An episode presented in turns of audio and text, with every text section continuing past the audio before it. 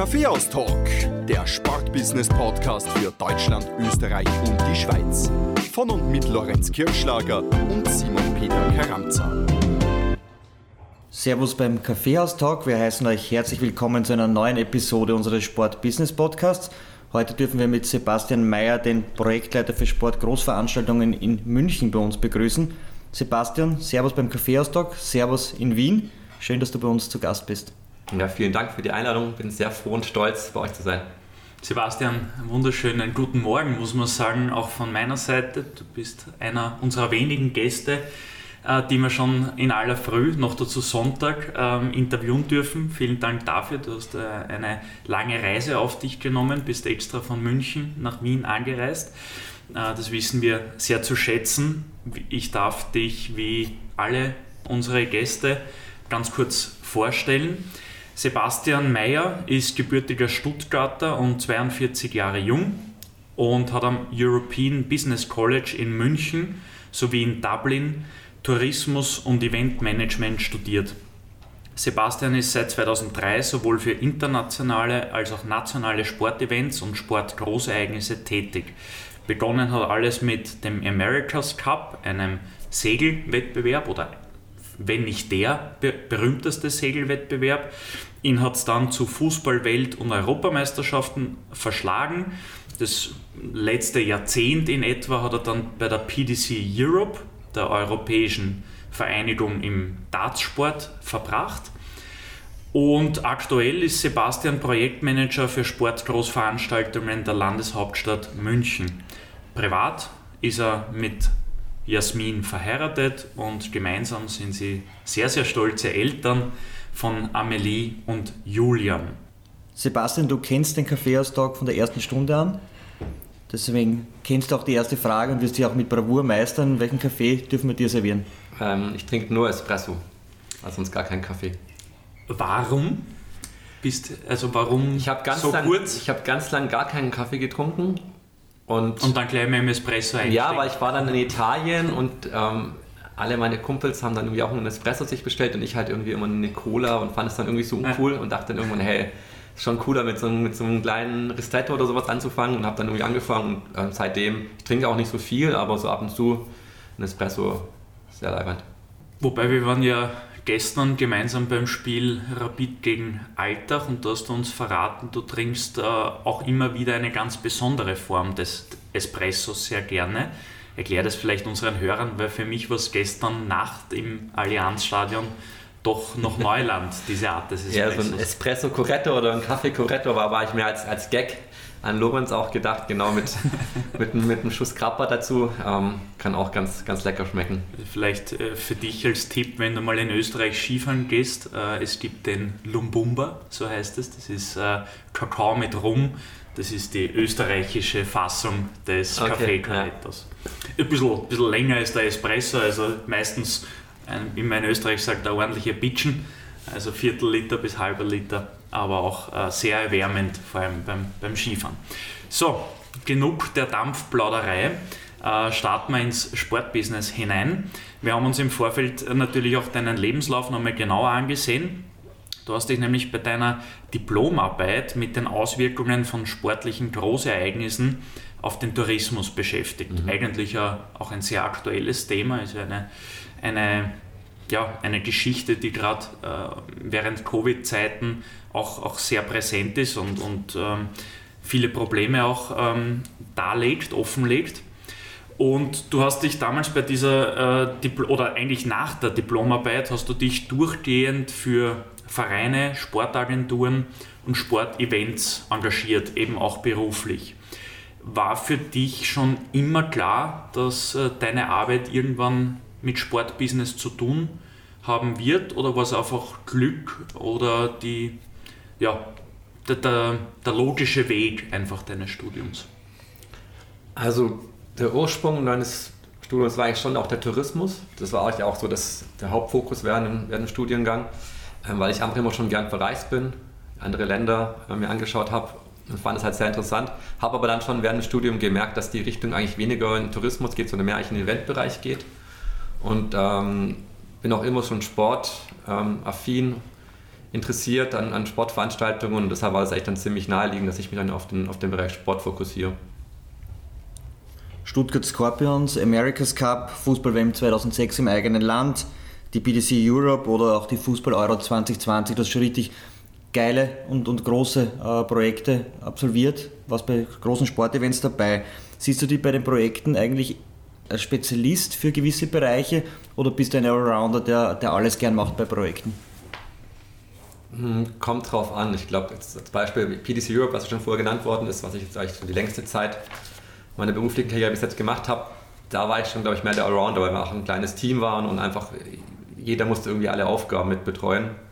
Ähm, aktuell bin ich jetzt in einem etwas größeren Team und da ist man schon eher spezialisiert eben auf gewisse Bereiche, weil man auch nicht alles machen kann, ähm, auch nicht alles machen möchte natürlich ähm, und auch die Fähigkeiten in gewissen Bereichen auch besser einsetzen kann wie in anderen.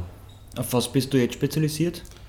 Also aktuell kümmere ich mich jetzt äh, eben bei der Stadt München um, um den Bereich Fanzone jetzt für die Euro 2024 und leider wurde die abgesagt für die Euro 2020. Ähm, aber auch so Bereich Volunteers äh, habe ich jetzt betreut bei der 2020er Euro. Ähm, ja, Spectators Experience ist vielleicht der Oberbegriff, Rahmenprogramm, so diese Bereiche. Aber ich mache jetzt zum Beispiel keine Themen Sicherheit oder Mobility, da haben wir dann schon andere, ähm, andere Kollegen, die das betreuen und bei der PDC Europe habe ich eigentlich alle Bereiche als Projektleiter betreut oder noch Mut gehabt. Gut, aber ein Vorteil wahrscheinlich von deiner Erfahrung her, dass du einfach das große Ganze auch bei Projekten ja. siehst, auch jetzt bei der äh, München. Ja. Ich habe es vorher in deiner Vorstellung ähm, schon erwähnt, dein erster fixer Job im Sportbusiness war 2004 beim deutschen America's Cup Team Fresh 17. Ähm, der America's Cup an sich ist ja die älteste noch heute ausgetragene Segelregatta. Kommst du aus dem Wassersport, aus dem Segelsport oder war das auch, ist dir das eher passiert? Eher passiert, also gar nicht. Ähm, das war echt ein glücklicher Zufall, dass der Mann meiner Schwester, mein Schwager sozusagen, der hatte eben einen Kontakt und ähm, das war der damalige Chef und der hat jemand gesucht und hat dann mich als Praktikant eingestellt und auch dann gleich fest übernommen. Was waren deine Aufgaben bei Fresh 17? Ähm, ich war Assistenz des Vorstands eben und ähm, war auch interessant. Ich saß auch mit dem Vorstand im, im Büro und habe dann wirklich alles mitbekommen. Ähm, es ging dann los, dass wir eben auch einen Hauptsponsor gesucht haben für das ganze Projekt, weil man muss, sich, äh, muss wissen, America's Cup ist so Formel 1, das ist auf dem Wasser, also es geht echt um richtig viel Geld, ähm, Millionenbeträge. Und es war auch echt ganz spannend, weil wir, ich hatte einen, ich hatte einen Urlaub gebucht in die USA und hätte den nur antreten dürfen, wenn wir keinen Sponsor gefunden hätten, weil dann wäre es eben nicht losgegangen. Und glücklicherweise, schlecht für mich, aber eigentlich gut fürs Projekt natürlich, wurde noch ein Sponsor in der letzten Nacht gefunden und habe dann am nächsten Morgen einen Anruf bekommen und dann hieß es so, ja, sorry, Koffer wieder auspacken, es geht jetzt los. Das heißt, ich muss dann alles, alles canceln, noch alles stornieren, noch die Reise in die USA und ab dann das Projekt das richtig los, aber es war noch schon wirklich spitz auf Knopf, auf letzte Sekunde hat man eben noch einen, einen Hauptsponsor gefunden und äh, dann ging es los, das Projekt. In puncto Spontanität äh, können wir vielleicht auch Episode 30 vom Kaffeehaus Talk äh, empfehlen. Da war Werner Grabherr, Sportdirektor vom SC Alltag, zu Gast der eine relativ ähnliche Geschichte bei seinem ersten Job durchlebt. Äh, er hat aber im Gegensatz zu dir auf dieses Jobangebot äh, in Deutschland dann verzichtet, weil er eben gerade auf Urlaub in Australien war. Aber sehr, sehr ähnliche Geschichte. Du warst aber beim Team Fresh 17 nur ein Jahr. Warum?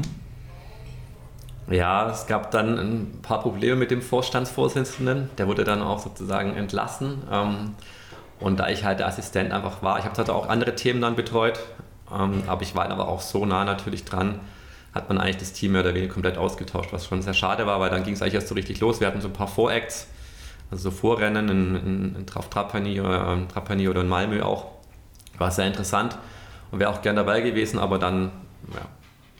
Und der neue Vorstand hat dann seinen eigenen Assistenten mitgenommen. Genau, ja. Das Team Fresh 17 gibt es noch? Nee. Nee, also. Nee, wurde auch dann, glaube ich, die haben auch nur einen America's Cup mitgemacht und danach gibt es auch gerade kein aktuell kein deutsches Team, das damit mhm. teilnimmt. Quasi zurück im Land hast du dann bei WR Sportscom, eine Sportmarketingagentur, angeheuert und ich kenne dich als sehr, sehr großen Fußballfan und bei der Sportmarketingagentur warst du dann mittendrin eigentlich im Fußball. Ihr habt Kunden gehabt äh, wie Telekom oder McDonalds, für die ihr Projekte äh, rund um die Heim-WM 2006 zum Beispiel oder für deinen Lieblingsverein FC Bayern München abgewickelt habt. Was waren so deine Highlights äh, bei dieser Sportmarketingagentur? Ja, sicherlich die WM 2006 im eigenen Land. Ähm, wirklich auch nah dran zu sein. Ich habe da die, die, die Kinder betreut, die die, die FIFA-Fahne eingetragen haben.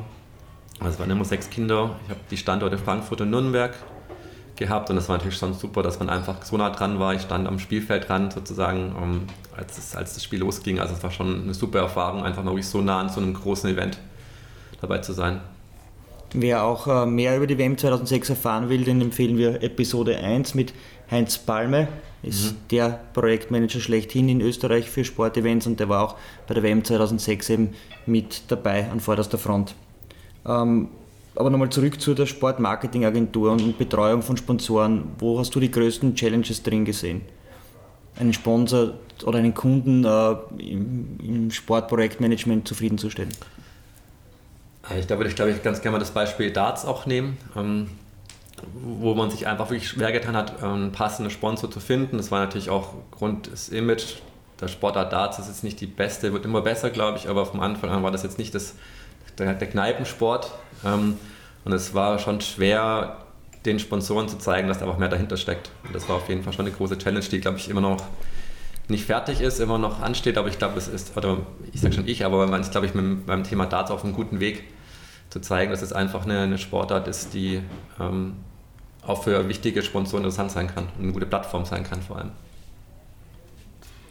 Viele Personen, die im Umfeld von Fußball oder Fußball-Großereignissen arbeiten oder gearbeitet haben, die bleiben dann meistens auch in diesem Fußballumfeld tätig, das ist doch in Europa die, die Sportart schlechthin, das meiste Geld, die meisten Jobs, vielleicht auch die meisten Emotionen dahinter. Ähm, dich hat es aber in einer, in eine ganz andere Richtung verschlagen. Du bist nämlich äh, Projektleiter der PDC Europe mhm. geworden und hast dort einerseits Darts-Events äh, organisiert, mitveranstaltet, äh, geplant ähm, aber auch Party-Poker-Events geschmissen, wenn man, wenn man so, so will. Warum dieser Schritt, und das muss man jetzt schon noch erklären, Darts, Poker, ich meine, Poker ist jetzt schon länger auch in Österreich populär, Darts ist aber erst so wirklich aufgekommen, zufällig zu der Zeit, wo du auch angeheuert hast. In Österreich warst leider nicht du der Grund, sondern Menzo Suljovic und seine Erfolge. Mhm. Aber es ist doch ein sehr mutiger Schritt, würde ich sagen. Was hat dir an dem gereizt? Es war ich auch wieder ein, ein, glücklicher Zufall, dass ähm, mein damaliger Chef eben dem sein, äh, sein bester Freund oder einer seiner besten Freunde hat eben das Thema Darts für sich entdeckt und hat gesagt, okay, ich muss jetzt mal so ein Turnier eigentlich nach, nach Deutschland holen, ähm, muss mal irgendwie Phil Taylor, den absoluten Superstar, nach Deutschland, Deutschland bringen. Und ich war eben auch neu in der Agentur und er hat ihn dann gefragt, eben, hast du nicht jemanden, der mich da unterstützen kann und neues Projekt, neuer Mitarbeiter, und ich so, hey, hast du nicht Bock, das zu machen? Und ähm, ich hatte keine Ahnung über Darts, also gar nicht. Also ich wusste, glaube ich, nicht mehr, wer Phil Taylor ist, muss man fairerweise sagen. Und ich wusste nicht, ich habe selber nicht gespielt und ähm, hat mich auch eigentlich gar nicht interessiert. Aber das war natürlich dann auch vielleicht gar nicht schlecht, weil man natürlich dann ähm, auch ganz äh, irgendwie ganz neutral die Sache angegangen ist. Und ähm, so kam ich dann zum Thema Darts. Ähm, habe dann eben auch angefangen, das erste Turnier dann in München zu machen und ähm, kam natürlich dann immer mehr rein in das Thema. Und Pokern, ähm, wir haben nicht wirklich Poker-Events gemacht, wir hatten halt Party-Poker, war, war einer der Haupt- oder einer der Sponsoren bei Events und so hat man eben auch für die auch ein paar andere Incentives umgesetzt, ähm, aber jetzt so wirklich Poker-Events in der Art habe hab ich jetzt gar nicht in der Hinsicht das umgesetzt, sondern hauptsächlich Darts. Du hast erwähnt, du hast eigentlich bis zu deinem Jobantritt bei der PDC Europe dich nicht mit Darts beschäftigt. Ich gehe mal davon aus, dass dein äh, Punkte-Average im Darts, wenn du selbst gespielt hast, rund um Null gelegen ist, wenn du dich nicht damit beschäftigt hast. Mhm. Was war deine beste Aufnahme, wie man im Darts-Jargon so schön sagt, äh, bisher? Kann man total vergessen. Also echt wirklich. Also ich bin ein ganz, mein alter Chef würde es auch bestätigen, ich glaube, ich bin wahrscheinlich der schlechteste Dartspieler, den man sich vorstellt. Also ich bin wirklich ganz mies. Ich habe mal echt eine Zeit lang ja, aber viel gespielt. Wir, wir, sind ja nicht viel besser. Was war, was, hast, was war dein Maximum, was du mit drei Würfen erreicht hast? Weiß echt nicht, kann, keine Ahnung. Über 100? Ja, ich glaube 100 habe ich schon mal geschafft. Also das ganz Gute beim Darts ist ja, dass man von ganz, ganz schlecht zu schlecht kommt man schon relativ gut und schnell. dann wird es ja. einfach Schwierigkeit. Aber wenn man schon auch zu Hause sich eine Scheibe aufstellt und ein bisschen spielt und ein bisschen übt, irgendwann klappt es schon noch einigermaßen, aber halt also wirklich nicht, nicht besonders gut. Sebastian, wir reden bei uns über Sportbusiness. Jetzt hast du gesagt Poker und Darts. Kann man darüber streiten, ob das Sport ist? Warum ist es für dich Sport? Ja, ist auch so ein bisschen die Frage, ne, was ist ein Sport oder wann, also die Definition finde ich schon mal relativ schwierig. Ähm, wir haben uns auch eigentlich die Frage gar nicht so oft gestellt. Also ähm, natürlich wurden wir oft die, wurden oft die Frage an uns gestellt, ähm, gerade jetzt im Darts, warum ist Darts ein Sport oder nicht, aber ich glaube, es ist gar nicht so, so wichtig, ob das jetzt derjenige von Sport sieht oder nicht. Also ich denke schon, dass, ich habe glaube ich auch selber mal abends schon gespielt und wenn man eben mal so eine Stunde äh, gegen die Scheibe wirft, dann merkt man das schon im Arm. Ich glaube, das ist schon echt ein Zeichen, dass es auch körperlich anstrengend ist. Man merkt ja auch, dass jetzt ähm, immer mehr auf den, auf den Fitnessbereich Fokus gelegt wird bei den Dartspielern. Ähm, auch, auch Pokern ist für mich jetzt nicht nur ein Glücksspiel, weil sonst gäbe es nicht, sage ich mal, die bekannten Namen im Pokern, die immer wieder gewinnen, wenn es ein reines Glücksspiel wäre. Also ich glaube, da gehört schon auch, äh, können auch andere Fähigkeiten dazu. Ähm, aber wahrscheinlich ist es auch egal. Für den einen ist es ein Sport, für den anderen nicht. Kann jeder sehen, wer möchte. Lass uns vielleicht ein bisschen näher aufs Thema Darts eingehen in den nächsten Minuten. Du warst rund 13 Jahre für die PDC Europe tätig. Ähm, beschreib unseren Hörern vielleicht einmal kurz einerseits, was ist die PDC Europe, wie unterscheidet sie sich zur PDC an sich und was waren deine Aufgaben dort?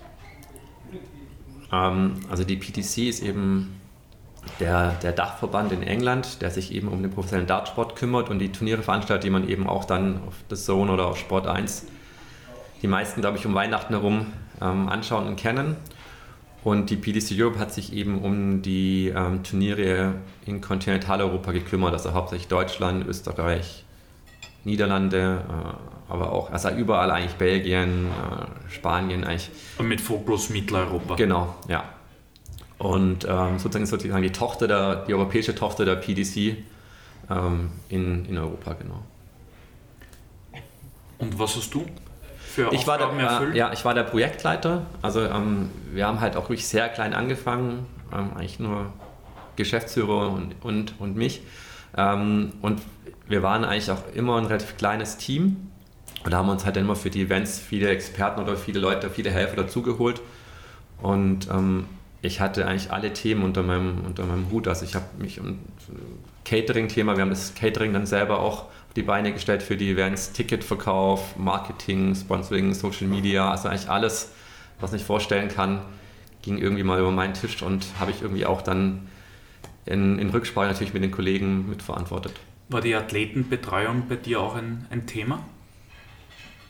Ja, das ist beim Darts ein bisschen anders, wie glaube ich bei vielen anderen Sportarten. Also die, die Dartspieler sind eigentlich fast selber organisiert. Also die reisen selber an, die buchen ihre Hotelzimmer selber, äh, natürlich haben wir dann schon auch versucht, das Leben einfach zu machen. Es, gibt dann, es gab dann Shuttles ähm, vom Hotel zum Spielort, aber die machen es eigentlich schon alles ziemlich, ziemlich selbstständig, muss man sagen. Mhm. Äh, ich habe es vorhin kurz erwähnt, Darts ist in Österreich auch sehr populär geworden, circa innerhalb der letzten zehn Jahre. Dafür verantwortlich sind einerseits Menzo Suljovic, aber natürlich auch diese unfassbare Stimmung bei der Darts WM äh, im Alexandra Palace in London. Äh, die WM findet jährlich rund um den Jahreswechsel und um Weihnachten herum statt.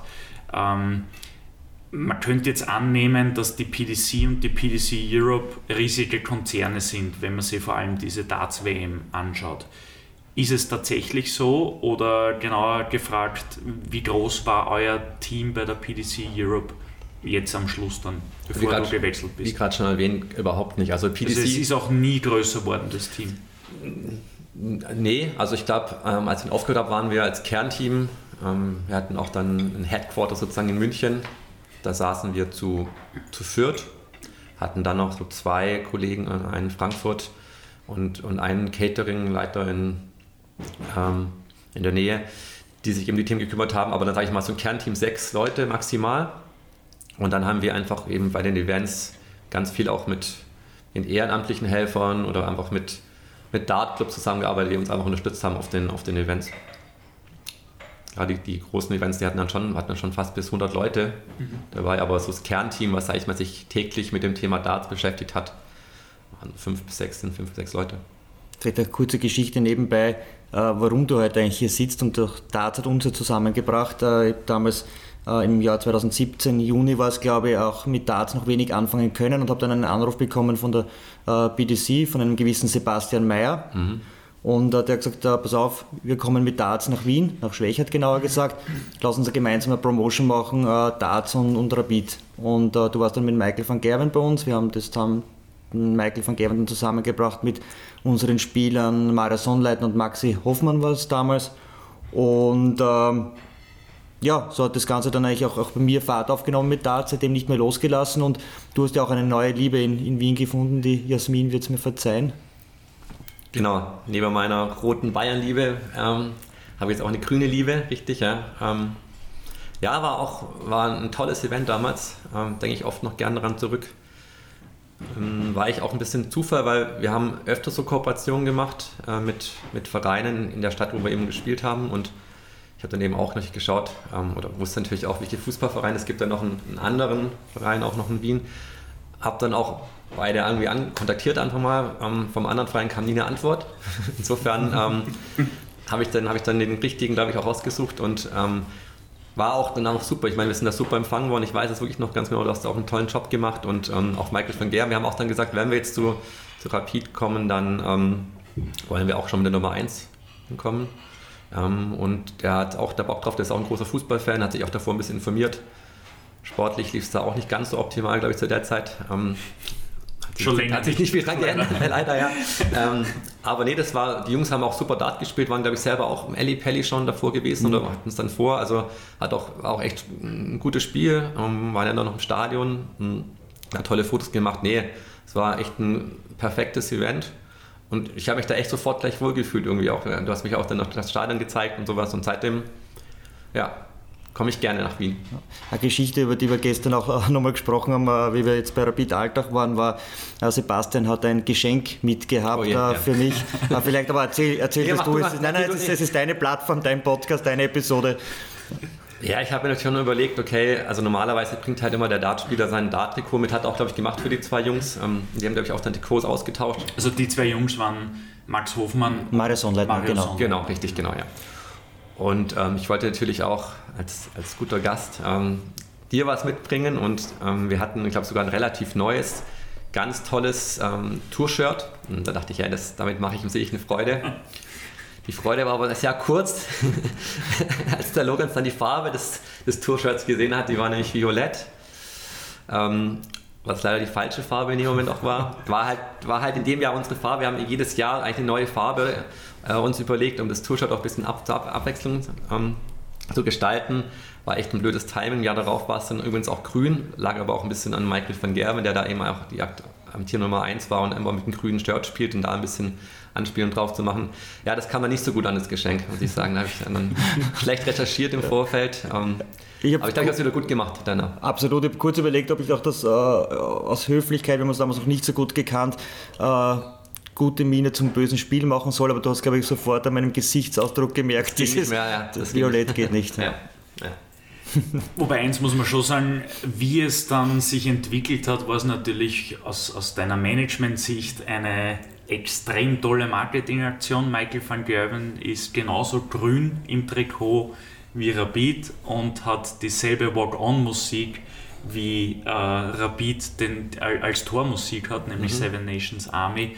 Also eigentlich hast du dir extrem viel überlegt. Du solltest in Zukunft nur nicht erzählen, dass du die Austria auch gefragt hast, weil dort wäre es wahrscheinlich weniger gut ankommen. Ja, muss auch sagen, vielleicht ganz kurz noch, das ist ja auch, wie gesagt, wir haben mehrere Kooperationen gemacht, aber ich glaube jetzt eben die Kooperation war wirklich sehr erfolgreich, auch medial und vor allem auch dann war nicht nur einmalig, sondern wir haben das ja öfters dann mhm. auch geschaut, dass wir eben immer, wenn wir nach Österreich und nach Wien gekommen sind, dass wir irgendwas zusammen auf die Beine stellen kommt vielleicht noch mit Menso war ja auch dann mal der Gast oder der Robi. Mhm. Ähm, also ich glaube, das ist schon eine, eine, tolle Kooperation gewesen. Über mehrere Jahre und unsere Spieler waren ja dann auch immer wieder bei den Darts-Events zu Gast ja. und haben eine riesen Freude damit gehabt. Ja, ja genau. Coole Sache. Sebastian Darts boomt in Europa, neben manch anderen Sportarten wie auch American Football zum Beispiel. Mhm. Ähm, du warst eigentlich äh, von Beginn weg auf dieser Reise dabei. Wo liegen aus deiner Sicht die größten Unterschiede zwischen einem Darts-Turnier im Jahr 2007 und einem Darts-Turnier heute oder von mir aus kurz vor Corona? Gute Frage. Also da gibt es auf jeden Fall Unterschiede. Ähm, ich glaube, am Spiel selber wurde nicht viel geändert, also auch auf der Aufmachung. Die Bühne ist irgendwie ähnlich, es sind immer noch bisschen oldschool, zwei Schreiber auf der Bühne, die eben dann das, den Score aufschreiben. Also das könnte man ja auch digital machen, macht man aber nicht, sondern einfach, die stehen auch da und schreiben noch. Es gibt den Master of Ceremony, der die Spieler auf die Bühne bringt. Es gibt den, den Caller, den Referee. Also da hat sich eigentlich gar, nicht, oder gar nichts verändert. Ähm, Im Gegenteil sogar ein bisschen, es gab mal die Walk-On-Girls, die die Spieler auf die Bühne begleitet haben. Das ist jetzt mittlerweile abgeschafft worden. Ähm, dafür gibt es dann die Dance Girls, die auf der Bühne stehen und zu jedem Walk-On dann äh, im Rhythmus passend tanzen. Ähm, ich glaube, also da, das glaube ich, ist noch sehr vergleichbar auch zu 2007, was natürlich äh, die ganze Aufmachung natürlich jetzt schon, äh, das ist ein viel größer geworden. Wir haben angefangen damals, oder die PDC Europe hat angefangen damals, äh, weiß ich noch, haben wir in einer Halle in einem Hotel gespielt vor 200 Leuten und schon und haben es schon gefeiert, fanden es schon mega, weil es schon damals echt ein großer Schritt war, einfach mal 200 Leute, die ein Ticket für ein Darts-Event in Deutschland kaufen. Ähm, das haben wir uns davor alle für verrückt gehalten, das schafft die eh nicht. Das macht keiner ähm, und das war uns echt schon Erfolg, wir haben uns da gefeiert und Jetzt im Nachhinein natürlich war das total Kinderfasching, sage ich mal, aber damals war das halt einfach schon äh, für uns ein, ein, großer Schritt. Und mittlerweile sind es ja Hallen mit 5000 Leuten drin, also das ist natürlich da schon alles viel größer geworden und ähm, auch im, es gibt ein bisschen Rahmenprogramm und einfach so Merchandise hat sich einiges getan. Ähm, also da gibt es schon große Unterschiede, aber ich glaube so, dass die Basic ist immer noch gleich und das ist glaube ich auch das, was da jetzt einfach ausmacht, weil es funktioniert auch und das kennt man auch, möchte, auch, möchte man auch glaube ich so haben und ich glaube, da würde ich jetzt will man auch gar nicht so viel ändern, weil es einfach auch funktioniert. Glaube ich auch ein großes Problem bei vielleicht anderen Sportarten auch oder Fußball, dass man oft Sachen, die einfach vielleicht auch funktionieren, künstlich irgendwie ändern möchte, muss man glaube ich oft auch gar nicht. Du hast die BDC Europe ja auch mitvermarktet. Wenn du dir das, äh, also die Vermarktung, das Sponsoring anschaust, wie hat sich das aus deiner Sicht äh, seit 2007 verändert? Ja, ist immer noch ein schwieriges Thema, finde ich. Also ähm, wir haben uns schon immer schwer getan, ähm, große Sponsoren zu finden. Es gab dann immer wieder, Partypoker war ein Anfang zum Beispiel, es gab schon immer ähm, Partner oder auch Getränkepartner etc. Deutsche Bahn hatte auch mal einen medialen Partner mit der Bildzeitung.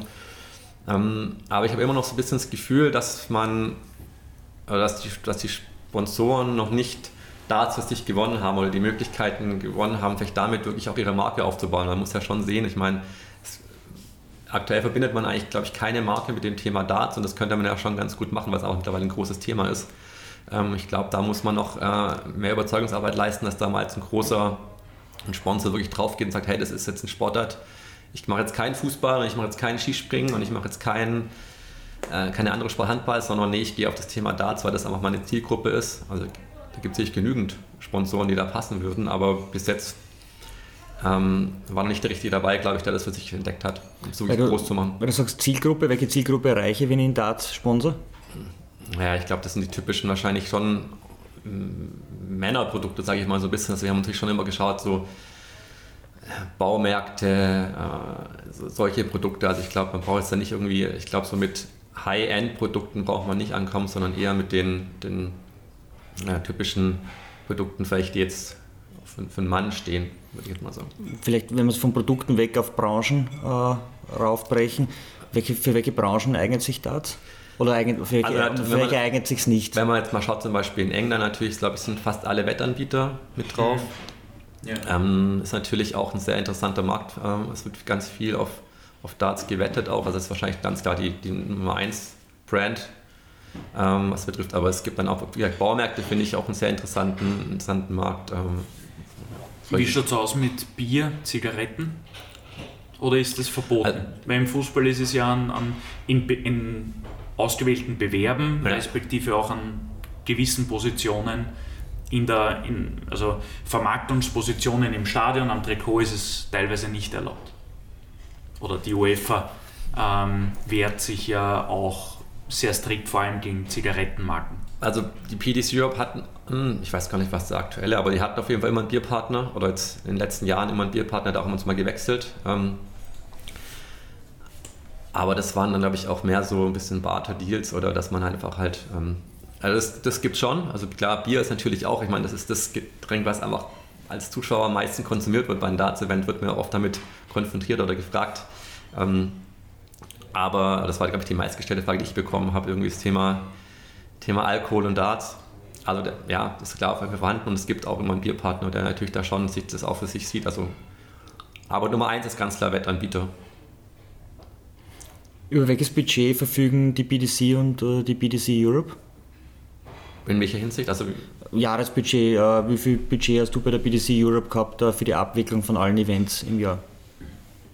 Mit welchen Kann ich- kann Geldern wird da keine- jongliert? ja, kann ich gar keine genauen, ganz unterschiedlich und äh, abhängig von verschiedenen Faktoren. Ähm, ich meine, man muss natürlich sehen, dass gerade dem, aufgrund der Tatsache, dass eigentlich ein, ein großer Hauptsponsor gefehlt hat, ähm, mussten wir ja schauen, wie wir uns selber einfach finanzieren. Was haben wir dann für Möglichkeiten? Natürlich haben wir Tickets verkauft, das ist natürlich ein ganz, ganz großer Faktor, ähm, um die Kosten zu decken. Wir haben dann eben auch geschaut, dass wir den Bereich Merchandise äh, aufgebaut haben, vergrößert haben und da eben auch nochmal, und natürlich ganz klar das Thema Catering. Da haben wir auch ganz klar geschaut, dass wir äh, immer, oder wir haben versucht, in Hallen zu gehen, wo man das Catering selber machen kann, weil es natürlich eine wirtschaftlich enorm wichtig ist oder eine gute Möglichkeit ist, um Einnahmen zu erzielen. Also Ticketing, Catering, Merchandising, so die Genau. Säulen, wo man dann eben auch äh, Genau. die Events finanzieren konnte. Genau, man muss natürlich auch, mittlerweile wird auch ziemlich oder hohes Preisgeld ausgeschüttet, auch bei den PDC Europe Events, die müssen auch gezahlt werden.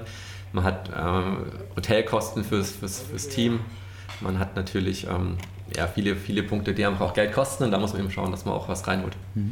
Welche Werbeplacements oder Leistungen habt ihr euren Partnern angeboten und hat da zum Beispiel auch Digitalisierung im Laufe der Jahre eine wichtige Rolle gespielt? ja, wird natürlich immer wichtiger. Ähm, am Anfang war es natürlich noch gar kein Thema. Ähm, was natürlich ganz, ganz, äh, ganz interessant ist an, an der PDC Europe, ist, dass es sozusagen auch unser Produkt. Das heißt, wir können ja eigentlich machen, was wir wollen. Im Endeffekt, also man kannte wirklich, theoretisch kannst du überall Werbung machen. Also ähm, wir haben da natürlich auch mal versucht, immer kreative Ansätze zu, zu suchen oder auch mit den möglichen Partnern, was passt zu dem Partner, was könnte man machen, was ist irgendwie so einmalig. Also da gibt es auch ganz viele Möglichkeiten irgendwie kann zum Beispiel auch mal eine Bank auf die, äh, auf die Bühne stellen, wo man sich hinsetzen kann als, als die zwei besten Fans oder sowas. Also da gab es ganz viele, ganz viele Ansätze, ähm, um da Möglichkeiten zu finden. Und da natürlich jetzt in den letzten Jahren wird Thema Social Media etc. immer, immer wichtiger. Aber ich glaube, halt für die Sponsoren ist das Wichtigste, einfach TV-Präsenz zu haben. Das war schon immer so auch das Kriterium, wo wir jetzt auch schwer getan haben, weil natürlich ähm, das dann wieder anders vermarktet wird. Jetzt abgesehen von eurer Sponsoring-Aktivierung oder Event-Aktivierung bei Rapid, was war deine Lieblings-Sponsoring-Aktivierung in deiner Zeit bei der PDC Europe? Gibt es da irgendeine Veranstaltung oder Aktion, wo du sagst, das war Wahnsinn, warum auch immer? Ähm, jetzt gar nicht hundertprozentig mit, mit einem Sponsor hinten dran, aber ähm, es war auch sogar meine Erfindung. Ähm, wir haben Shuttle Tales ins Leben gerufen. Shuttle Tales war eben auch ähm, auf, auf Facebook eine, Show, kann man schon fast sagen, ähm, in der ich Spieler interviewt habe, immer im Shuttle auf dem Weg, meistens vom Hotel in die Halle. Hintergrund war einfach der, dass wir wollten, einfach den Spieler nicht immer nur als Startspieler darzustellen, sondern aber auch, wer, wer steckt dahinter. Und die Spieler sind einfach natürlich, auch wenn die jetzt so Routine sind, relativ busy, also die wollen sich warm spielen, ähm, haben dann ihr Spiel, wollen eigentlich dann auch ihre Ruhe haben. Und dann haben wir uns überlegt, okay, wann ist eigentlich der Zeitpunkt oder der beste Zeitpunkt, um einem Spieler einfach mal äh, ein paar Fragen zu stellen und kam dann eben ziemlich schnell auf die Idee, hey, im Shuttle hat er eh nichts zu tun, äh, außer vielleicht ein bisschen Handy zu spielen oder sowas. Ähm, lass uns doch die Zeit nutzen, die 15 Minuten oder was im Durchschnitt vielleicht war, einfach da ähm, Spieler, Referees, wen auch immer, im Dartsumfeld, Walk-on-Girls, Spieler, Frauen ähm, zu interviewen und das kam auch super an in der Community. Haben aber auch dann versucht, halt ein bisschen andere Fragen, und ihr seid eh die Experten, aber andere Fragen zu stellen, ein bisschen wie halt immer nur auf Sportliche bezogen, dass man einfach so ein bisschen auch einen Bezug zu dem jeweiligen Spieler bekommt. Weil Das sind ja echt alles coole Charaktere, coole Typen, die auch eine Geschichte zu erzählen haben und ähm, das hat mir einfach auch die, die Vorbereitung, sich die Fragen zu überlegen, ein bisschen Recherche, wie ihr es eben auch macht, ähm, was passt zu dem Spieler, was kann man ihn fragen, was interessiert vielleicht die Leute, das fand ich sehr interessant. Äh, werfen wir vielleicht einmal einen Blick in die Zukunft. Ich würde sagen, die Aufmachung von Darts-Events oder der Event-Charakter ist sehr, sehr gut. Ähm, ist da auch vielen Sportarten sicher um einiges voraus. Dazu kommt natürlich dieser Party-Charakter, der bei Darts-Events wahrscheinlich äh, mit dem Beachvolleyball gemeinsam am, am größten ist. Äh, aber jetzt den Experten befragt, wie kann man Darts-Events künftig vielleicht noch um eine Nuance attraktiver und abwechslungsreicher gestalten? Wo gibt es da deiner Meinung nach noch Optimierungspotenzial?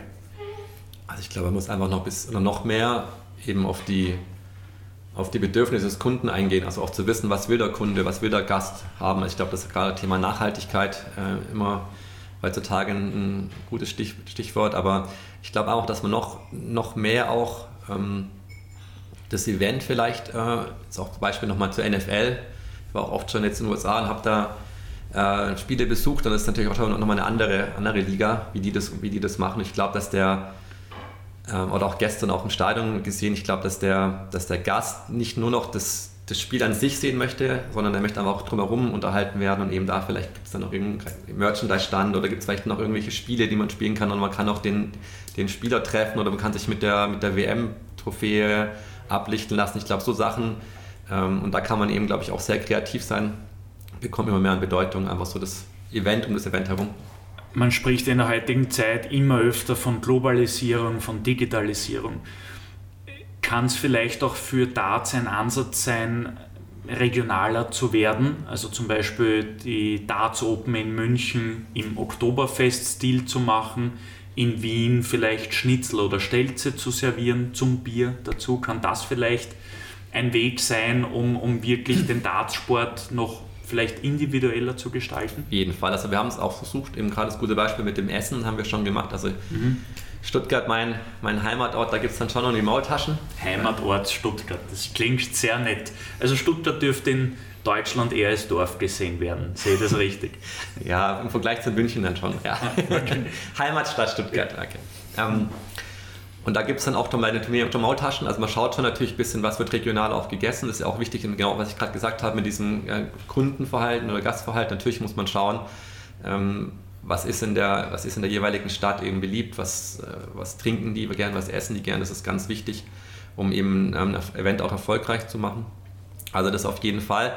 Und ich glaube auch, dass es wichtig ist, dass man eben auch einen Bezug in der Stadt zu dem der Sportart bekommt. Also das haben wir auch eben versucht damit mit Rapid, dass wir da eben gekommen sind. Ähm, Im Vorfeld auch, äh, natürlich sozusagen auch ein Interesse in, in, der Bevölkerung zum Thema Darts zu erreichen. Und ich finde, da müsste man noch, könnte man auch noch deutlich mehr machen, dass man, glaube ich, nicht nur jetzt irgendwie an einem Wochenende Thema ist, sondern eben auch vielleicht über das ganze Jahr drüber, dass man sagt, hey cool, im halben Jahr kommt wieder Darts nach Wien oder sowas man macht vielleicht da noch eine Aktivierung. Also ich glaube, sowas kann man schon auch machen, dass man einfach übers Jahr hinweg äh, in aller Munde ist und nicht nur über diese zwei, drei Tage. In deinen rund 13 Jahren bei der BDC Europe hast du viele Entwicklungen miterlebt, aber wahrscheinlich auch viele federführend gestaltet. Da gibt es irgendwelche Entwicklungen, die, eben, die du gestaltet hast, auf die du besonders stolz bist? Ich glaube, ich jetzt speziell selber fällt mir jetzt spontan nichts ein, aber natürlich als Team eben gerade, was immer auch schon vorher erwähnt worden ist, das Thema. Also man muss so ein bisschen sehen, dass als wir angefangen haben mit dem Thema Darts 2007, das ging halt irgendwie ab wie eine Rakete. Ja. Wir sind, jedes Jahr haben wir, die, haben wir größere Hallen gebraucht, ähm, mussten wir suchen, das äh, Interesse wurde immer größer. Wir mussten halt selber eigentlich gar nichts machen dafür, dass es erfolgreich geworden ist. Wir sind auch, also zwar langsam, aber immer stetig gewachsen. Ja. Wir haben, wie gesagt, immer, immer größere Hallen, immer mehr Tickets verkauft. Das äh, Event wurde immer bekannter, Darts wurde immer bekannter, die Spieler wurden immer bekannter und ähm, deshalb, wir mussten uns eigentlich wir mussten schauen, dass wir, die, dass wir das Level gleich hochhalten, aber wir mussten uns jetzt nicht irgendwie kreative Ideen einfallen lassen, Tickets zu verkaufen. Jetzt ist man natürlich schon an so einem Schritt, wo man schon merkt, okay, jetzt muss man natürlich schon vielleicht mal noch äh, ein paar Ideen ähm, hinterherwerfen, um, um die Leute zu begeistern und noch neue, vor allem auch neue äh, Gäste zu gewinnen. Äh, und da ist, wie gesagt, eben haben wir, glaube ich, auch zum Ende meiner, meiner, meiner Phase bei der PDC Europe auch, glaube ich, gut angefangen, eben mit Datenanalyse eine schöne Datenbank zu stellen, was ist was für Kunden haben wir, was haben die für Verhalten, ähm, woher kommen die, sind die nur sehr regional oder kommen die eben auch was von weiter entfernt, was wollen, was wollen die äh, erleben. Ich glaube, das ist einfach auch, das musst du mittlerweile machen und das ist natürlich, glaube ich, je besser du das machst, desto erfolgreicher bist du und wirst du auch immer mehr Tickets verkaufen. Du musst einfach wissen, was, deine, was dein Klient hier möchte. Deine Zeit bei der PDC Europe hat im Jahr 2020 geendet. Du bist seit Juli 2020 Projektmanager für Sportgroßveranstaltungen bei der Landeshauptstadt München. Wie bist du zu dem Job gekommen? Wieder über Beziehungen, vielleicht auch als, als Learning für unsere Hörer, ja. wie man neue Jobs finden kann, wenn man auf karriere.at ja, oder, oder Vergleichsplattformen nicht fündig wird. Beziehungen ist natürlich immer hilfreich und es war in dem Fall auch so, ähm, dass ich eben auch einen ganz alten Arbeitskollegen immer wieder Kontakt hatte und der eben auch dann mich darüber informiert hat, dass in dem Bereich auch gerade geschaut wird und gesucht wird. Ähm, es war für mich einfach echt auch wieder ein super, super Zufall. Das Thema Darts ist eigentlich noch vor, also kurz vor Corona sozusagen dann beendet. Also, ähm, und dann auch gleich sozusagen ähm, die nächste Herausforderung bekommen. Und also ja, Verbindungen hilft immer. Es ist auch ganz wichtig, dass man einfach versucht von Anfang an auch wirklich sich gut zu vernetzen in alle Bereiche, auch wenn man vielleicht erst mal denkt, er ist jetzt keine Person, die mich irgendwie weiterbringen kann, man weiß es noch nie ähm, weil die wird sich auch weiterentwickeln, die Person.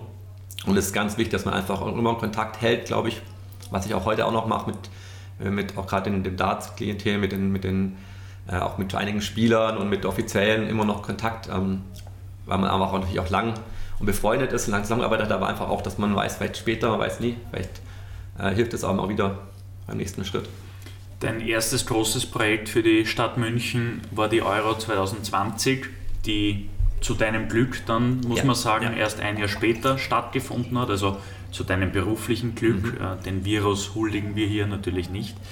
Ähm, eine Euro mitten in der Corona-Pandemie ist kein leichtes Pflaster für einen Projektmanager, nehme ich an, oder? Nee, also ich fand, das war wahrscheinlich auch eine der größten Herausforderungen, die ich mich bisher stellen musste.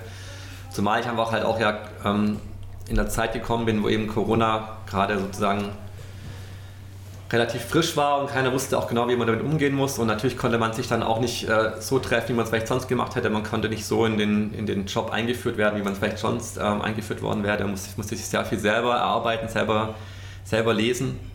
Und ähm, viele Sachen, die eben auch lange geplant worden sind, wie jetzt eben, ich es vorher schon genannt, mal ein Thema Fanzone mit Public Viewing. Das wurde halt vier, vier Jahre lang wirklich gut, gut und toll geplant. Ein tolles Konzept und das musste dann eben auch kurz davor aufgrund der, aufgrund der Situation einfach äh, gestrichen werden, ist natürlich schon auch super ärgerlich, ähm, weil man einfach halt so viel Herzblut reinsteckt und dann will man natürlich auch irgendwie das Ergebnis sehen, wenn man es dann kurz davor abbrechen muss, das ist natürlich schon hart. Aber ähm, wir haben auch glücklicherweise einige Projekte konnten wir umsetzen und das war dann umso schöner, dass man trotzdem, auch, auch obwohl die Situation so schwierig war, äh, man eben auch äh, Rahmenprogrammpunkte, ähm, kulturelle Events, wir hatten zum Beispiel äh, so Straßenkünstler, während den Spielen, die in München aufgetreten sind. Das war auch super, einfach auch zu sehen, dass auch die Leute wieder mal gesehen haben, hey, es passiert jetzt wieder ein bisschen was, ja, wir, kriegen wieder ein bisschen was mit. Natürlich alles war klein, klein gehalten, möglichst wenig Menschen, Menschenmassen, aber trotzdem ist wieder ein bisschen was passiert und das war auch schon auch toll zu sehen, dass das Feedback einfach von den, von den Leuten in München auch dadurch super positiv war. Jetzt klingt es natürlich super, wenn man auf der Visitenkarte oben stehen hat, Projektmanager für Sportgroßveranstaltungen in München. Aber was machst du eigentlich da den ganzen Tag? Was, was sind deine Aufgaben? Wie kann man sich einen Tagesablauf bei dir vorstellen? Ja, sehr viele ähm, WebEx und Teamcalls aktuell natürlich jetzt wieder, weil die Zahlen ja wieder so hoch gehen und natürlich jetzt wieder mehr Homeoffice macht. Ähm, aber prinzipiell, wie gesagt, haben wir, wir haben ein super Team jetzt bei der Stadt, also auch ein bisschen so im Vergleich eben zu, zu meinem alten, alten Job bei der PDC Europe, wo man ja schon so ein bisschen Alleinkämpfer war. Ähm, hat man jetzt natürlich einfach, ich habe super Kollegen in den, und Spezialisten in verschiedenen Bereichen und es macht halt mega Spaß, sich mit denen auszutauschen, einfach weil man einfach auf, einem, auf einer Wellenlänge sich ähm, diskutieren kann und, und Rat holen kann oder auch Rat geben kann. Das sind alle so mein Alter, ähm, plus minus, haben irgendwie alle irgendwie Väter, haben alle Kinder, also jeder kennt auch die privaten Sorgen, Probleme und Herausforderungen, die man hat. Das ist natürlich auch sehr hilfreich.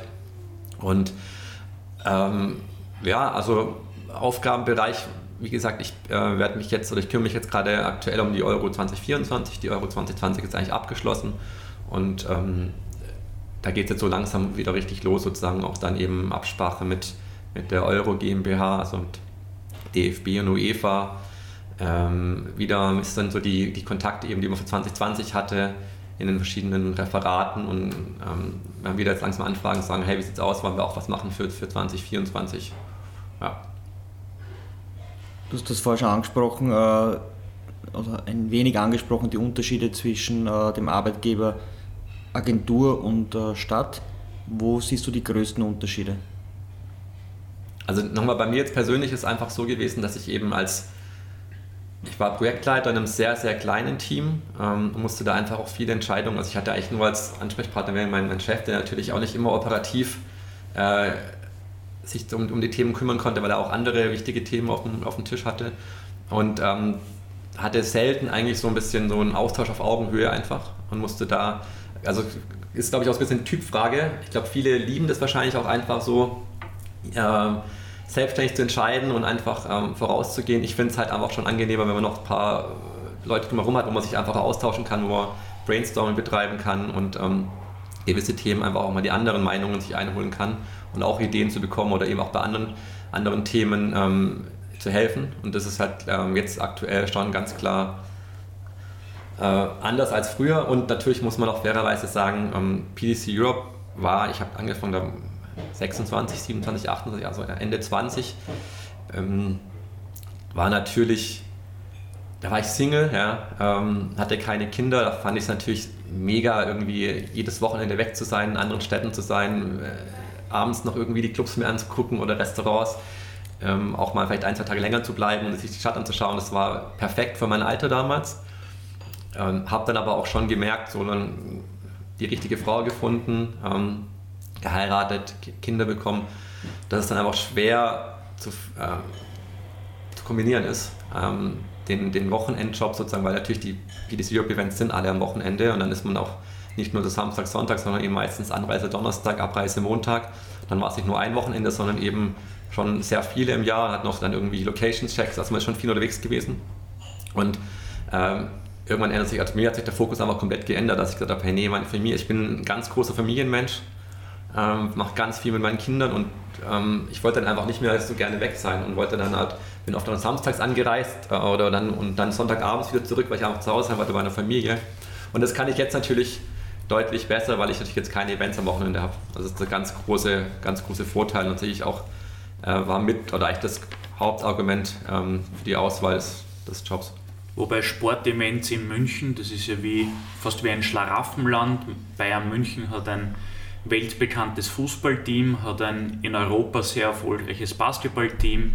Red Bull München ist mit den Adlern Mannheim gemeinsam das beste Eishockeyteam Deutschlands. Ähm, es gibt auch Wintersport rund um München, denkt nur Oberstdorf, mhm. Skispringen, Garmisch-Partenkirchen, äh, Ski Alpin und ich glaube, die, die Liste könnte man noch äh, sehr lange fortführen. Ähm, und es kommen in den nächsten Jahren weitere wirklich coole Events dazu. Äh, als Beispiel könnte man äh, das Champions League Finale 2023 nennen, aber auch dein Projekt, nämlich die Fußball-Europameisterschaft 2024. Auf welche Projekte, also ich nehme an, auf die Euro freust dich sehr, auch ich übrigens als, als ÖFB-Mitarbeiter, ich hoffe, wir sind dabei. Das wäre eine wunderschöne Geschichte für ja. uns Österreicher. Aber auf welche Projekte abseits der Euro freust du dich besonders? Es wird ja, glaube ich, auch eine neue Halle gebaut. Ne? Das kommt ja auch noch dazu. SAP ich glaube, Red, Bull, ja. Red Bull München wird ja dann in dieser neuen Halle auch Eishockey spielen. Ich glaube zumindest ausgewählte Spiele und Basketball genau. auch, genau der SAP Garden, der Ende 2023 fertig sein soll. Ja, nächstes Jahr sind auch die European Championships in München, ähm, ganz riesengroßes Event 2022, ähm, so ein bisschen die kleine Olympiade, sag ich jetzt mal, ähm, auch, ein, auch ein Riesenevent äh, in München. Ähm, Finale der Champions League ist verschoben äh, von 23 auf 25. Danke, das ist nach, ich habe in, in der Episode 34 mit Das habe ich vielleicht gesagt, schon, genau, das war schon, eine kleine, schon einen kleinen Recherchefehler gehabt. äh, ich möchte mich vielmals entschuldigen, ich muss wieder besser in Form kommen. 2025. Ja, wahrscheinlich, also es ist ja. auch, ähm, wir gehen davon aus, ähm, insofern ähm, ist jetzt das vielleicht das nächste nächste große Event an die Euro 24 und natürlich genau, weil ich aktuell eben auch an dem Thema arbeite, eben aufgrund der Verschiebung der Champions League, was eigentlich mal mein ursprüngliches sogar ähm, Projekt war. Also ich bin eigentlich eingestellt worden als stellvertretender Projektleiter für Finale Champions League 22 sogar noch. Ähm, also schon ein paar Mal verschoben worden. Sie werden mal schauen, ob es dann wirklich 25 München stattfindet. Ich hoffe schon. Ähm, aber ja, also aktuell arbeite ich eigentlich hauptsächlich an, an der Euro, ähm, aber auch an, an anderen Projekten Das war jetzt ja auch in den Medien. Ähm, du bist ja, glaube ich, auch ein großer, oder ihr seid, glaube ich, beide NFL-Football-Fans. Ähm, und da bin ich auch im Team und das ist natürlich auch super interessant. Sebastian, NFL ist ein super Stichwort. Wir haben aus den Medien entnommen, dass die NFL jetzt nicht nur in England Spiele austragen will, sondern auch in Deutschland. Und da wird auch dein jetziger Arbeitgeber München immer wieder genannt. Kannst du da was sagen, wie ist der Stand der Dinge? NFL in München? Sollen wir schon die Karten reservieren? Ja. Reservierst uns du Tickets für dich? Würde ich gerne machen. Ähm, ich kann gar nicht so viel dazu eigentlich äh, fairerweise sagen. Es sind genau die drei Städte, Frankfurt, Düsseldorf und München ist ja auch in den Medien, in der Presse schon drin, ähm, dass, dass das die, die drei Städte, um die geht sozusagen. Ähm, die NFL war jetzt auch in allen drei Städten, hat sich die, haben sich die Stadien genau angeschaut, hat sich die Stadt genau angeschaut. Äh, man muss einfach auch gucken, das ist auch ein bisschen ein schwieriger Prozess, gerade jetzt, ich kann jetzt nur für München sprechen.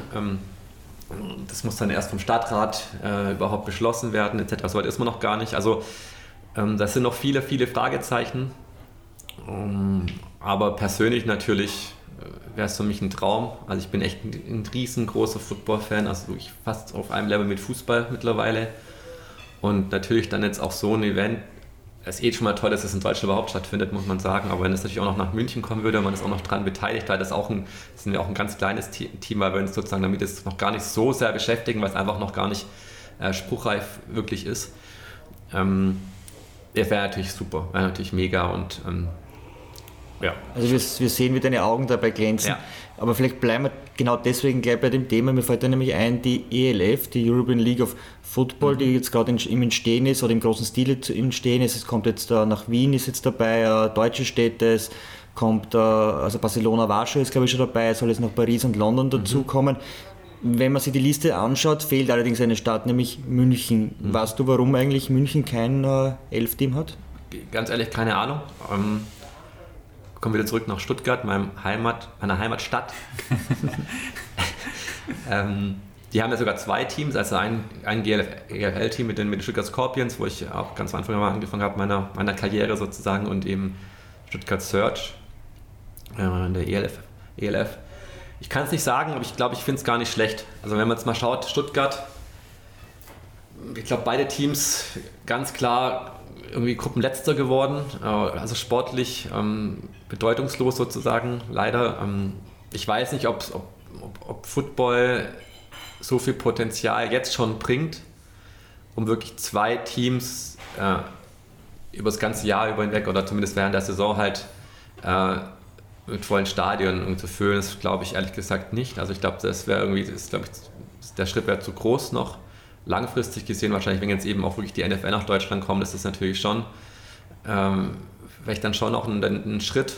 Ähm, muss natürlich gucken, gerade so Städte wie Frankfurt, die haben natürlich auch einen anderen Background, was Football betrifft. Die hatten schon äh, Europe-Teams früher, Galaxy ist ein Begriff, äh, oder auch Düsseldorf.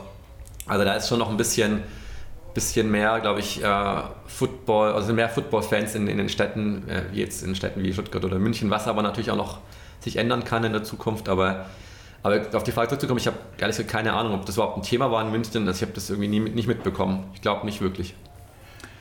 Die Frage müssen wir da stellen, für welches NFL-Team schlägt dein Herz? Äh, ganz anders wie im Fußball, Black and Yellow. Black, äh, Pittsburgh Steelers. Genau. Okay, gut, das akzeptiere ich. Bei euch? Die, na, bei mir sind es die Denver Broncos. Ähm, ich warte nach wie vor auf den ersten Kaffeehaus-Talk-Gast der einerseits footballaffin ist, andererseits auch den Denver Broncos äh, die Daumen drückt. Da bin ich gefühlt ziemlich alleine in Österreich, neben, mein, neben meinem Papa und mir. Äh, seit 1998, seit John Elway äh, den für ihn ersten Titel geholt hat und auch für die Franchise den ersten Titel. Äh, daher war meine Durststrecke bis 2015 dann von 1999 weg eigentlich sehr lange aber als Rapid-Fan, als äh, Schalke-Sympathisant und als Denver Broncos-Fan ist man Leiden durchaus gewöhnt. Also es ist nichts Neues für mich, äh, mehr, mehr als zehn Jahre auf Titel zu warten. Meine Frau hasst die Denver Broncos. Was ist mit ihr los? so, äh, na, aber Kann ich kurz erzählen, lustig. Also, ja, wir waren in San Diego, ähm, Rundreise gemacht, USA, Westküste und ähm, waren eben dann auch in San Diego beim Football haben davor schön Tailgated, gegrillt, war super, lustige Geschichte. Aber wir hatten so einen ganz kleinen Grill dabei. Welches Spiel? Chargers gegen? Gegen Broncos. Okay. Ja, muss man jetzt, genau. Ja. Stimmt, macht Sinn. Und äh, hatten auch so einen ganz kleinen Grill dabei, der im Auto halt so dabei hat, so einen mehr Einweggrill fast mehr oder weniger und haben den dann ausgepackt. Also dann, Tailgating genau, Deluxe. Genau, ja. genau. Und dann kamen die ganzen, also es waren sehr viele, äh, auch Mexikaner dabei, aber eben auch aus San Diego viele. Wir sind einfach vorbeigelaufen, haben geschaut, was, was habt ihr da und sowas und nachgefragt, was ist das und sowas. Und dann haben wir es halt erklärt und dann das Coole, aber sie haben uns nicht ausgelacht, sondern sie haben uns dann eingeladen, zu ihnen zu kommen, einfach drei Plätze weiter, ein paar Plätze weiter und die hatten halt da so einen riesen Grill, ja, und dann durften wir halt da mitgrillen, war super, also war natürlich auch toll. Aber warum sie sie hasst, ähm, wir waren dann eben auch im Spiel und ich glaube, zur Halbzeit stand es 24-0 für San Diego, lief alles super. Ich war natürlich auch für San Diego, weil ich da auch äh, oft Freunde besucht hatte und einfach ein bisschen mehr Bezug hatte und ähm, habe dann auch schon mich reingesteigert in das Spiel ein bisschen und ich glaube, es ging aus 32-24 für die Denver Ja, Broncos. völlig zu Recht. In der zweiten Halbzeit das Peyton krasses, krasses Comeback. Ja, Quarterback. ich war natürlich dann dementsprechend mies gelaunt auf der Weiterfahrt. Ich glaube, wir sind dann nach Las Vegas weitergefahren oder sowas und habe irgendwie kein Wort geredet. Auch vielleicht ein bisschen übertrieben und deshalb fand das meine Frau nicht so lustig und seitdem, die, also sie hat keine große Affinität zum American Football, aber wenn du sie fragst, glaube ich, wird sie immer sagen, Denver Broncos mag ich nicht. Aber äh, ich hätte den, diesen Tag mit dir unfassbar gerne getauscht, weil ich habe ein Spiel der Broncos live gesehen bei den New England Patriots 2013, eine, ich glaube, November Schneeschlacht in Boston, saukalt. Also laut Wet Wetterbericht damals äh, gefühlt minus 18 Grad. Ähm, Peyton Manning, Schnee taugt dem gar nicht. Äh, Die Broncos haben trotzdem 24 zu 0 zur Pause geführt, also wie bei dir, nur umgekehrt.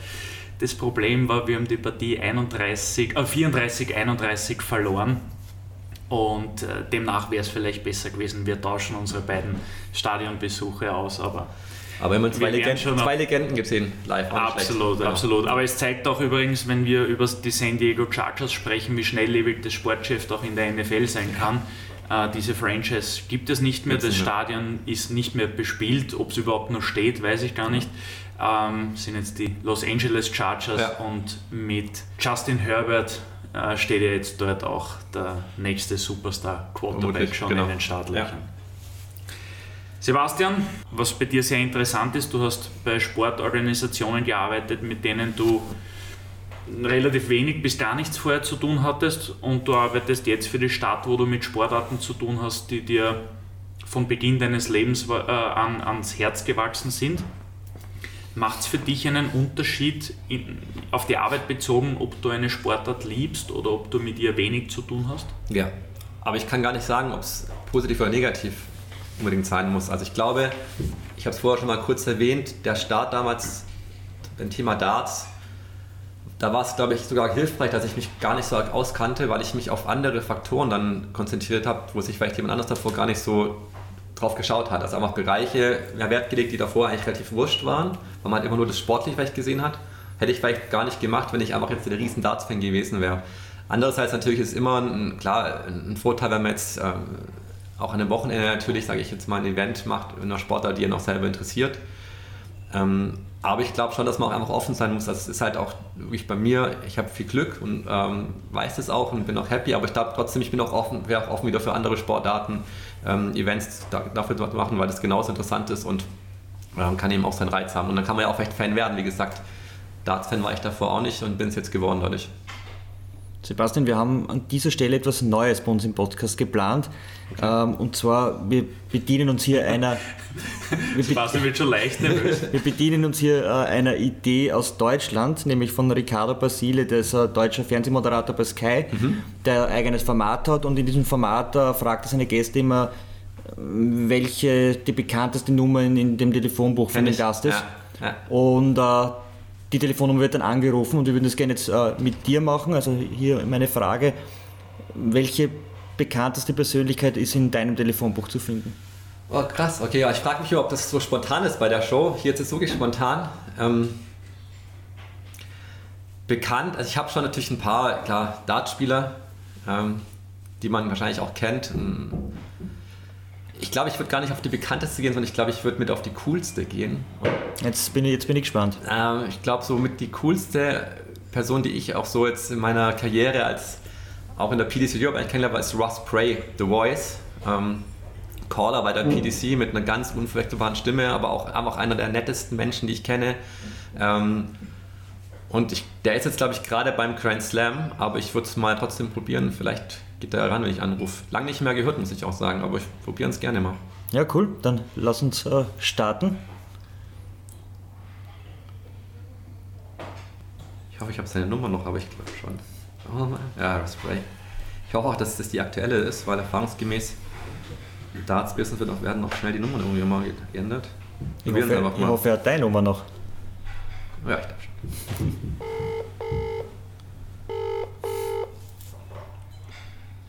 Hey Ross, mate, how are you? I'm good, buddy. How are you? I'm very good. Long time not here. Excellent. Yeah. Indeed, indeed. How is the uh, how's the COVID over there? Uh, don't ask. not good. It's coming. It's getting bad. Yeah, getting worse now. Russ, um, you know what?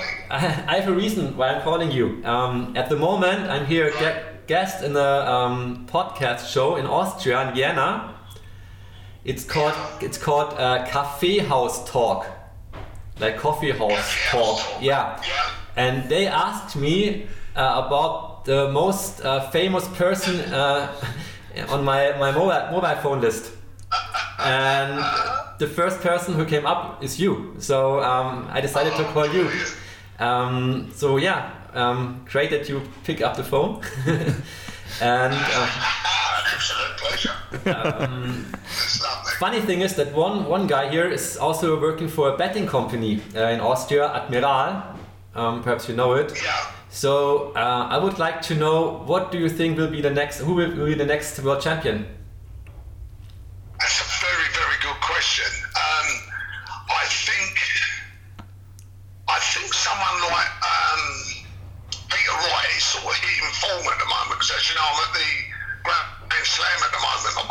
Semi-final today.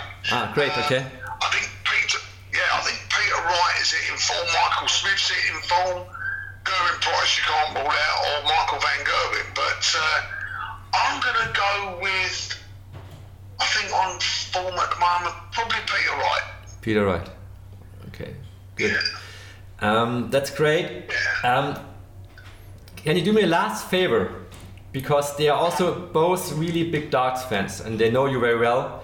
And of course, they also know um, your, your most famous 180. Is it possible to do it one time for me on the phone for our, all the. Of course I can. Yeah? Cool. So go for it.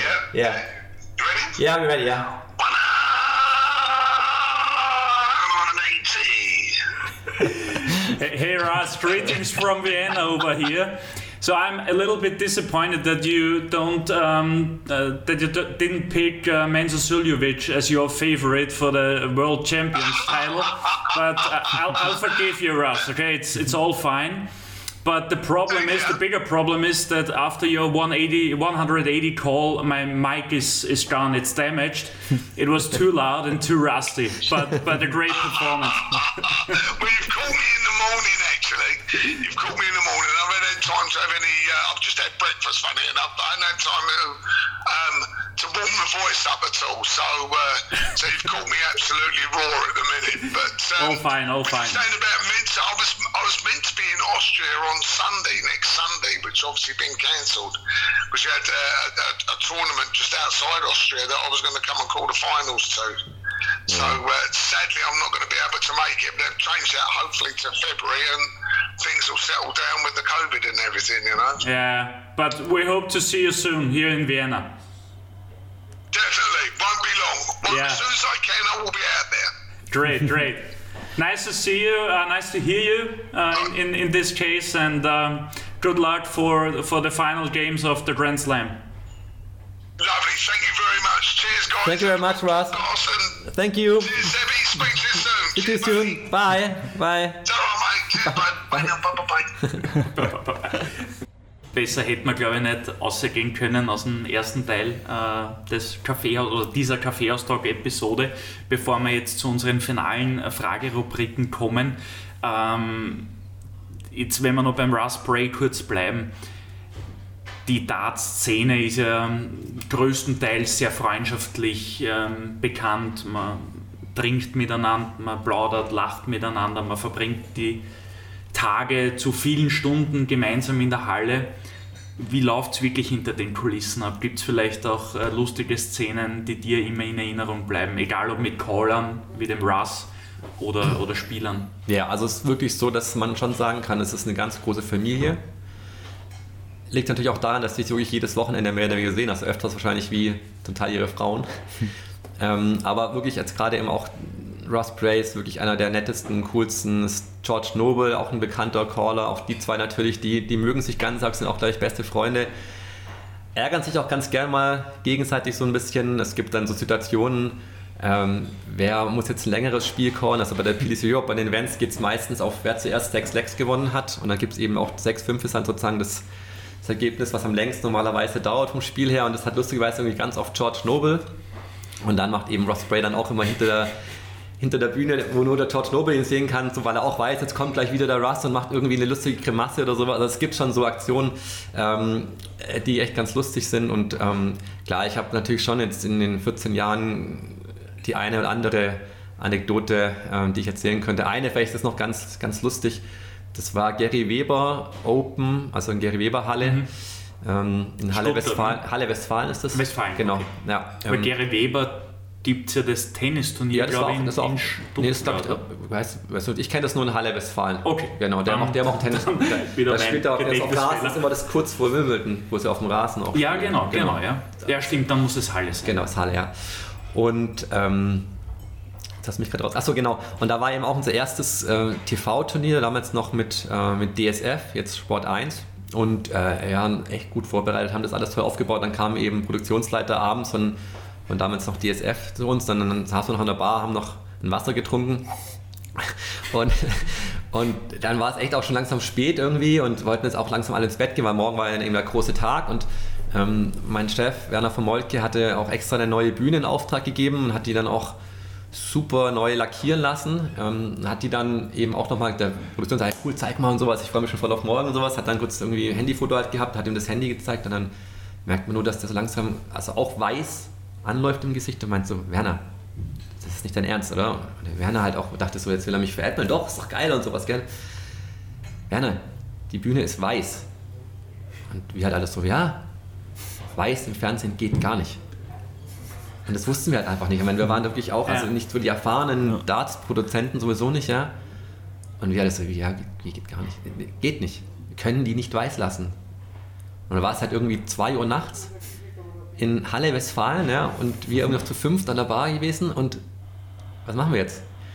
Und ähm, dann hatten wir echt Glück, dass bei uns einer im Team, also ich glaube, das war auch einer, der Stuart geholfen hat, also oder ein Schrei, aber ich weiß gar nicht, was er von der Aufgabe hat, ähm, der war Maler. Und durch Gary Weber natürlich ist man auch ganz gut vernetzt in der, in der Region, weil da gibt es ja jetzt da nicht so viel.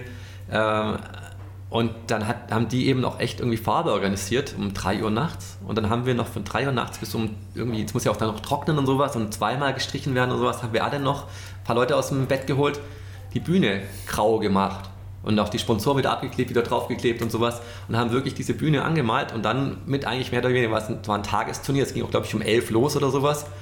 Also die Farbe war gerade trocken und dann wurde schon der erste Pfeil drauf geworfen. Also das war schon wenn, das jetzt würde ich auch verstehen, warum ihr nach Baumärkten Ausschau gehalten ja, habt. Stimmt, ja, Weil da hat es wahrscheinlich noch nach Lackfarbe gestunken, auf jeden wie Fall. die ersten ja. Zuschauer reinkommen genau, sind. Ja.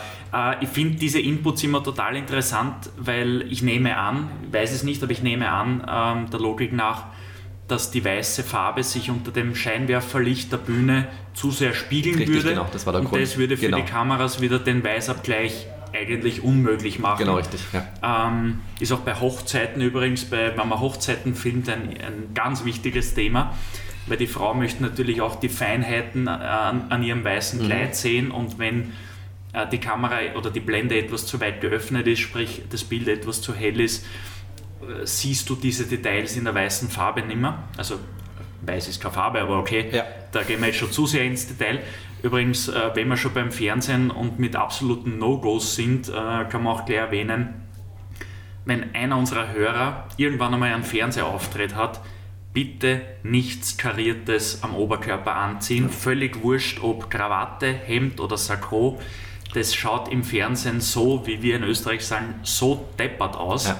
Äh, und, und haut eigentlich das ganze Bild zusammen. Aber ja, das sind so kleine, aber ganz, ganz wichtige Tipps für öffentliche Auftritte. Mhm. Tipps ist ein super Stichwort, das nehme ich jetzt gleich auf. Die nächste Kategorie ist uh, Tipps, Tricks und Trends. Und da startet jetzt gleich mal rein mit der ersten Frage an dich, Sebastian. Welche Entwicklung wird Sport Großevents in den kommenden fünf Jahren besonders prägen?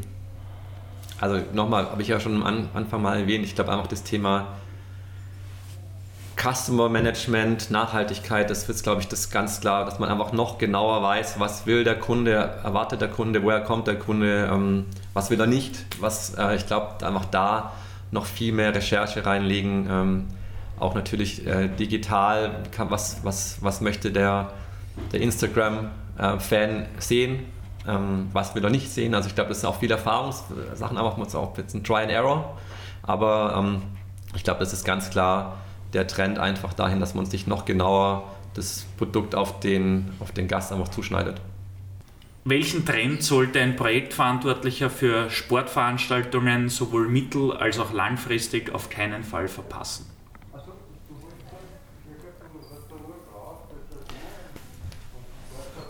Etwas längere Pause, muss ich jetzt mal genau drüber nachdenken.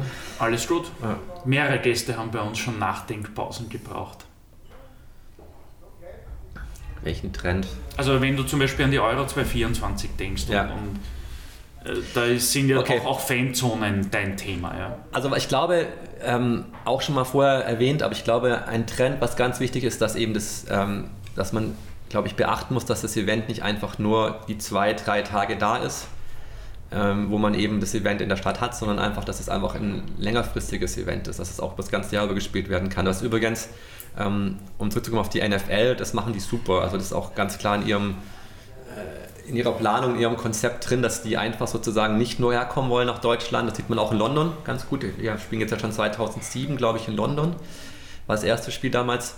Und äh, die machen das wirklich super in London. Also wenn man das sieht, die haben über das ganze Jahr über Veranstaltungen, wo sie es aktivieren und ähm, haben zum Beispiel jetzt auch eine NFL Academy gegründet wo sie eben auch Talenten die Möglichkeit geben, in London äh, Football zu spielen. Das ist echt eine Schule und nachmittags haben die ein Footballtraining und erhofft natürlich da auch das eine oder andere Talent, wird aber auch dann eben unterstützt von der NFL. Also sowas finde ich auch super, dass man einfach wirklich nicht nur den Fokus hat auf dieses jetzt mal Darts-Wochenende oder NFL-Spieltag oder Bundesligaspieltag, sondern dass man wirklich sagt, hey, lass uns doch da irgendwie auch in die Schulen gehen, ähm, lass uns da einfach auch über das ganze Jahr über äh, das Event in der Stadt ähm, passieren lassen.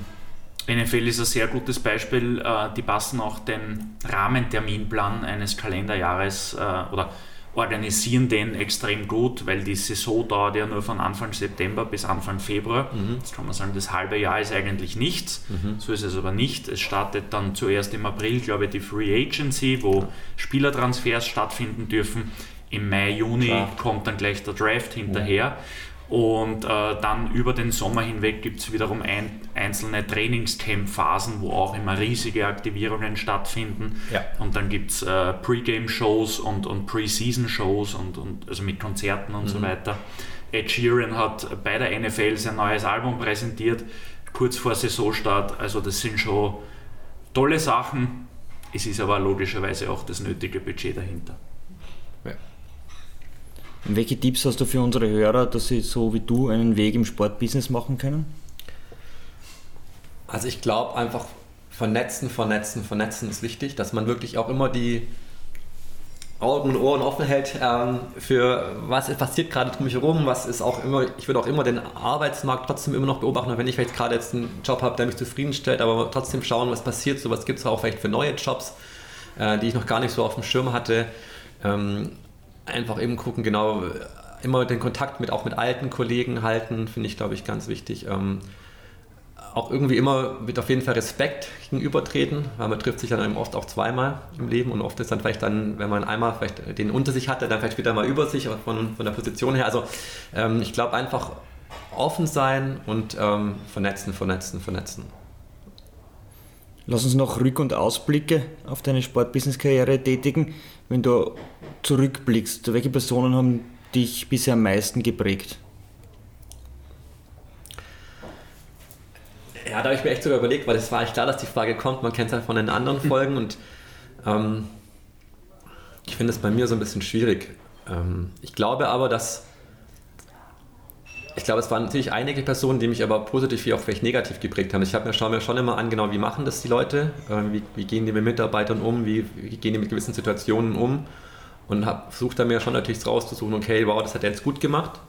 Ähm, das würde ich gerne auch für mich so übernehmen, aber ich, ich, sehe natürlich auch oft irgendwelche Beispiele, wo ich mir denke, so nee, ähm, das finde ich jetzt überhaupt nicht richtig, wie das gemacht worden ist und versucht man auch, das zu verhindern. Ich glaube, das macht man irgendwie auch automatisch und ähm, das ist, glaube ich, schon sehr wichtig, aber dass man sich auch wirklich schaut, wie machen es andere einfach. Aber jetzt wirklich eine Person rauszusuchen, ist bei mir klar. Ich habe irgendwie, äh, Werner von Moltke war mein, war mein Chef 14 Jahre lang, ist wahrscheinlich der kreativste und äh, intelligenteste Mensch, den ich irgendwie kenne. Also ein, ein, krasser Macher, wie man so schön sagt. Ähm, da habe ich natürlich schon, der auch ganz anders wie ich gestrickt ist. Ähm, da habe ich natürlich schon das eine oder andere abgeschaut oder auch wenn man Interviews gibt, ich musste ja auch dann ab und zu mal irgendwie Interviews geben über Veranstaltungen. Elmar Paulke, ähm, ehemaliger Sport 1 Experte, jetzt der Zone, kommentiert da Darts, eigentlich so die bekannteste Stimme, glaube ich, in Deutschland, was das Thema Darts betrifft.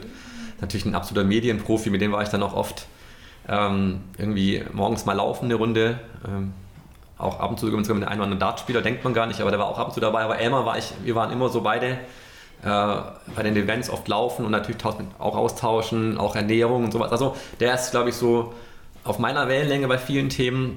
Da schaut man natürlich auch. Und ich meine, es gibt dann eben so Leute wie Phil Taylor, der Franz Beckenbauer des Darts sozusagen, zigfacher Weltmeister, Legende. Äh, wenn der so in, den Raum reinkommt, das ist schon eine Aura, wow, ja, da merkt man schon. Oder wie der eben auch dann mit äh, Michael van Gerwen zum Beispiel ist ein super Beispiel, äh, wirkt, glaube ich, für viele sehr arrogant äh, oder hat auch vielleicht ein so negatives Image, ist er halt überhaupt nicht, wenn man den kennt. Ähm, der ist so nett, der mit Kindern auf den, auf den wenn wir eine Dartskala hatten, wo oft dann irgendwie Kinder dabei haben, er ist ja der Beste. Also er weiß auch ganz genau, wie er es machen muss, kann halt mit allen Leuten, mit allen Schichten irgendwie auch umgehen, Gesellschaftsschichten. Ähm, also sicherlich auch äh, in, in, manchen Bereichen eine Person, wo ich mir vielleicht auch mal schaue, wow, das macht er echt gut. Und ich glaube, das ist eigentlich so. Aber jetzt wirklich eine, wirklich eine Person zu nennen, wie viele, ist bei mir schwierig. Zum langfristigen Erfolg gehört auch das Wegstecken von Rückschlägen und das Lernen aus Fehlern. Gibt es Entscheidungen, die du heute so nicht mehr treffen würdest?